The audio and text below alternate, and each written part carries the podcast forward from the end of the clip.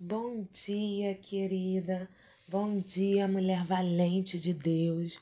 Meu nome é Graziele e eu quero muito compartilhar uma palavra que Deus ministrou no meu coração. Lá em Lucas, no capítulo 17, nos versículos de 11 a 19, conta a história de dez leprosos e como nosso amado Jesus os curou. E eu vou ler com vocês agora. E diz assim: Continuando eles o caminho para Jerusalém, chegaram à divisa entre a Galiléia e Samaria. E quando entraram em uma aldeia dali, dez leprosos dirigiram-se a ele, ficaram a certa distância e gritaram: Jesus, mestre, tenha misericórdia de nós. Ele olhou para eles e disse: Vão aos sacerdotes e peçam que examinem vocês. E enquanto eles iam, a lepra desapareceu. Um deles voltou a Jesus, louvando a Deus em voz alta, e lançou-se aos pés de Jesus, com o rosto em terra, agradecendo-lhe pelo que ele havia feito. Este homem era um samaritano. Jesus perguntou: Não foram dez os homens que eu curei? Onde estão os outros nove? Só este estrangeiro voltou para louvar a Deus? E Jesus disse ao homem: Levante-se e vá embora. A sua fé o salvou. Então, assim, essa história, né, desses leprosos fala um pouquinho, né, sobre eles. Eles não podiam conviver nem com as suas próprias famílias. Eles viviam isolados e passavam por todo tipo de humilhação.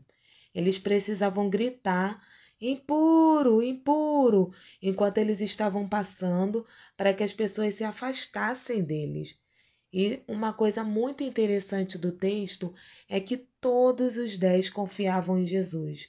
A prova disso é que todos obedeceram à ordem dele e foram até o sacerdote, os sacerdotes ainda com a doença no corpo. Todos creram e foram curados, mas só um entendeu o caminho da gratidão. E ele era o mais improvável. Ele era o samaritano, que não se dava bem com os judeus. Mas o coração dele reconheceu o bem que Jesus fez por ele, e ao retornar e agradecer, ele recebeu algo maior e mais valioso.